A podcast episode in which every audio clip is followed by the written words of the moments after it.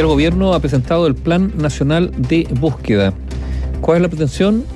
Hacer un esfuerzo como Estado, cruzando todos los datos, eh, para intentar encontrar los restos de los tenidos desaparecidos. No solo eso, reconstruir completamente la historia y eventualmente eh,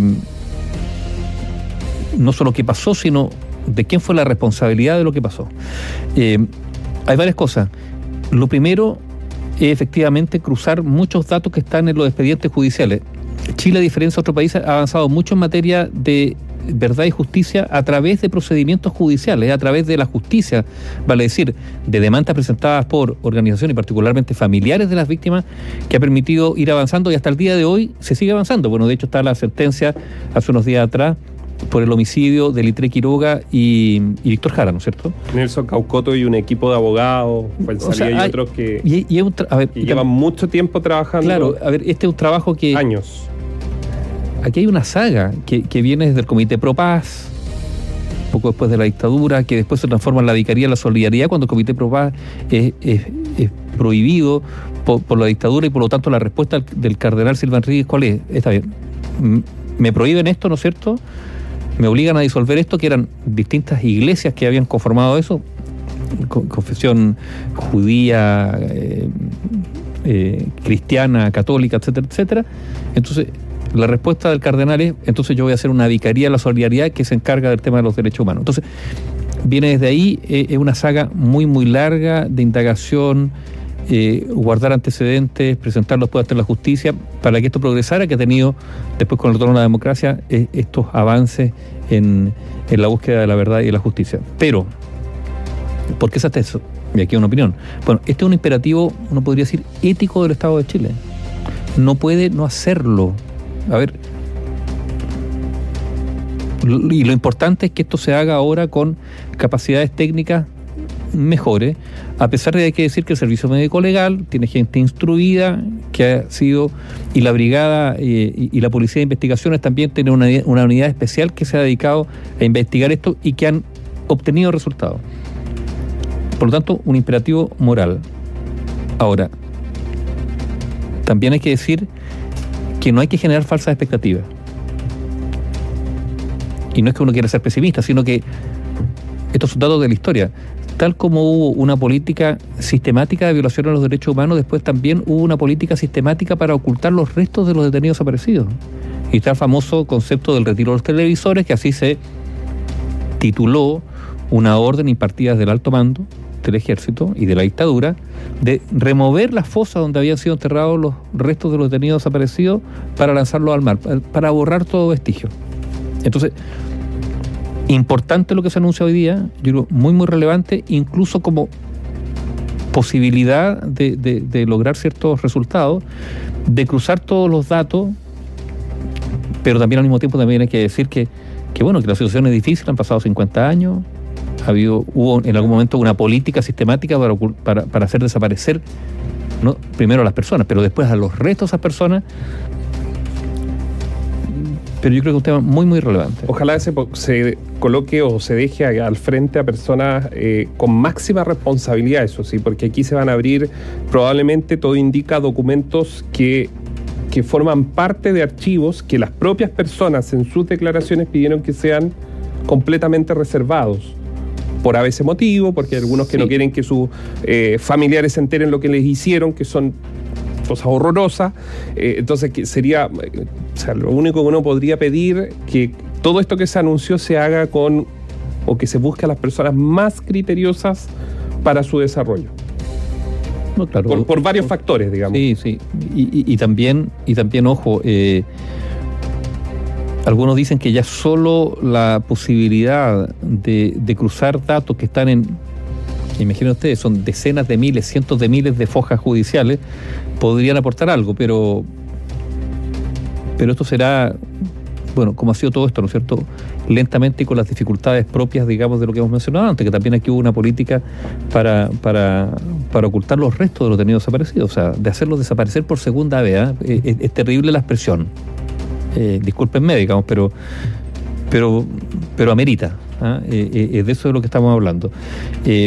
Y lo otro que yo creo que es importante, que esta tarea, esta tarea creo yo, tiene el respaldo de todo el arco político, de buena parte, no, sé si habrá alguno que se quiera restar a algo tan básico eh, como esto, digamos, pero, pero hay un respaldo, yo creo, macizo para, para este proyecto o esta propuesta o, este plan que se anunció hoy día en el Palacio de la Moneda, eh, bueno, que se lo estuvimos, de hecho, eh, contando en directo.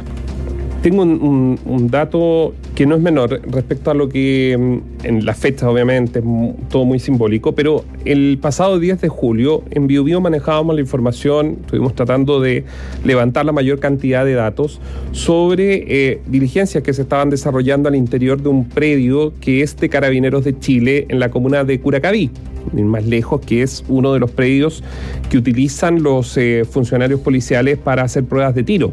O sea, van a ese lugar, se inscriben, van un día determinado. Bueno, estuvo cerrado y la razón de la información que nosotros manejamos es que a raíz de lo, del levantamiento de, datos y relatos, el ministro de la Corte de Apelaciones de San Miguel, Carlos Faría, en conjunto con la Brigada de Derechos Humanos de la PDI, estuvieron realizando una serie de diligencias al interior de ese predio en Curacaví, que es de Carabineros de Chile.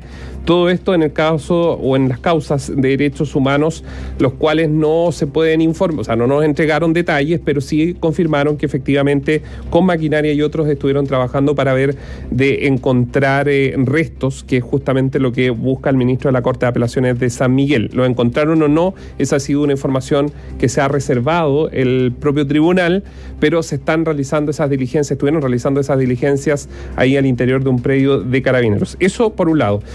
Lo otro que está en la agenda, la deuda del fisco con las con las eh, con los hospitales, las clínicas privadas. Eh, es, mucha plata. Mira, en primer lugar un escándalo, ¿por qué? Porque el Estado es muy severo para cobrar. Ah, no, sí, eso. O sea, cualquiera de ustedes lo sabe, ¿no es cierto? Usted es un pequeño comerciante, eh, un contribuyente, se atrasa en pagar las contribuciones, inmediatamente empiezan a aplicar intereses. ¿Para qué decir, no es cierto? Usted, esa es la relación que el Estado establece con el ciudadano. Lo obliga a pagar severamente. Pero cuando tiene que pagar el Estado, no. O sea, el, el Estado está diciendo que quizá a comienzo del próximo año voy a pagar el 40%, recién de lo que debo. Imagínese usted, tiene una deuda del Estado, no ha pagado sus contribuciones, y le vaya al Estado a decirle que el próximo año le va a pagar el 40% de lo que le debe al Estado. ¿Qué le dirían? ¿Qué le diría el Servicio de Impuesto Interno? ¿Qué, le dirían los adultos mayores con las contribuciones? Entonces, esto es muy, muy injusto. Bueno, sea el que sea, porque estamos hablando de las clínicas privadas, pero en muchas otras ocasiones está lleno de pequeños y medianos emprendedores que, le cuesta mucho hacer negocios que tienen contratos con el Estado y el Estado no, que dice no hay que pagar a 60 días ¿no? el Estado no paga a 60 días ni a 180 de repente ya. Entonces aquí es una cosa bien distorsionadora porque por un lado eh, uno tiene la sensación que la modernización de la sociedad supone pago en fechas determinadas y que haya responsabilidad en el pagar para que lo que pasa es que si una, si una ISAPRE le debe a que hay casos donde se han judicializado, finalmente hay un fallo, se hace un proceso y eh, en general las ISAPRES terminan pagando o tienen que pagarle a las clínicas. En el caso de FONASA, ese es el tema. ¿Cuándo? Bueno, a ver, si se tuvo que judicializar, sí, es verdad, se judicializó esta, el, el, grupo Banmédica con las clínicas Dávila eh, de Vespucio y Recoleta tuvieron que presentar el recurso, uno por, si la memoria no me falla, 11.280 millones y el otro como por 1.700 millones que el Estado no le ha pagado. Ahora, ¿sabes lo que pasa? Es que, y, a lo mejor va a ser un poco aburridor para algunos auditores, pero, porque ya lo hemos hablado acá, es cuando el Estado tiene problemas. Todo esto demuestra que el Estado tiene problemas. Tiene problemas de gestión. Muchos problemas de gestión. Entonces, aquí los políticos y la clase política transversalmente, nadie le pone el cascabel al gato porque, ya lo hemos dicho acá, se paraliza el registro civil, se paralizan los de aduana. Eh, usted sabe lo que pasa. Entonces, el Estado en sí tiene problemas de ejecución. Fíjese que hoy día, y voy a dar su nombre porque ya me autorizó, nos han llamado más personas, pero Emilia nos autorizó. Emilia Valenzuela Jara, por si está escuchando el registro civil. Emilia Valenzuela Jara sacaron una posición efectiva, hija única de su madre muerta, tuvo que pagar 100 mil pesos en el registro civil. Se supone que los abogados le habían hecho todo en la municipalidad de Pudahuel, fue al registro civil, pagó los 100 mil pesos, le entregan el documento que con ese va a inscribir al, mm, al conservador de bienes raíces. ¿Sabes lo que pasó, Anibaldo? Que llega el conservador, ingresa, va 10 días después y le dicen fue rechazado, pero ¿cómo si la posición efectiva? No, es que se equivocaron en la fecha del nacimiento de su mamá. Tiene que volver al registro civil.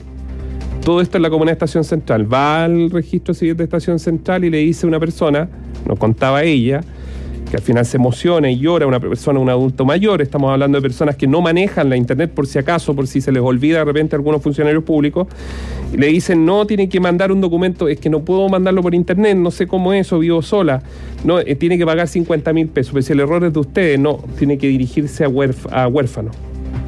Fue a huérfano y así la han tenido, de un lado para otro, como una pelota de ping-pong, por hacer un por un error de simple documento y por un error que tiene un error del sistema, de quien lo digitó, que es el Estado, un funcionario, y, y ahí está.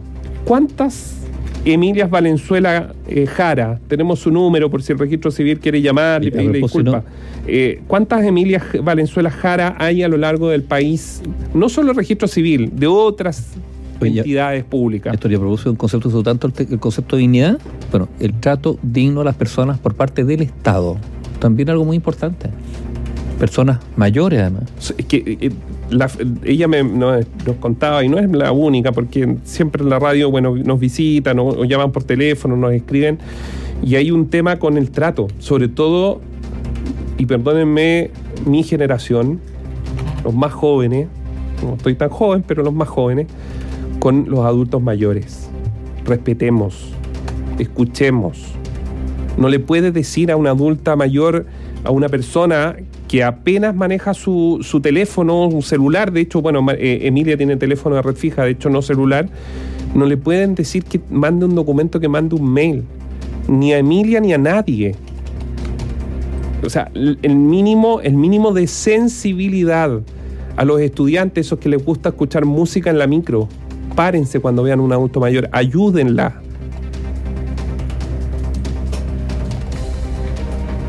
Ojalá si el registro civil quiere llamar, insisto, tenemos el número de teléfono de ella para, que, solucione ese que solucionen su problema. Análisis sin compromisos. Opinión independiente.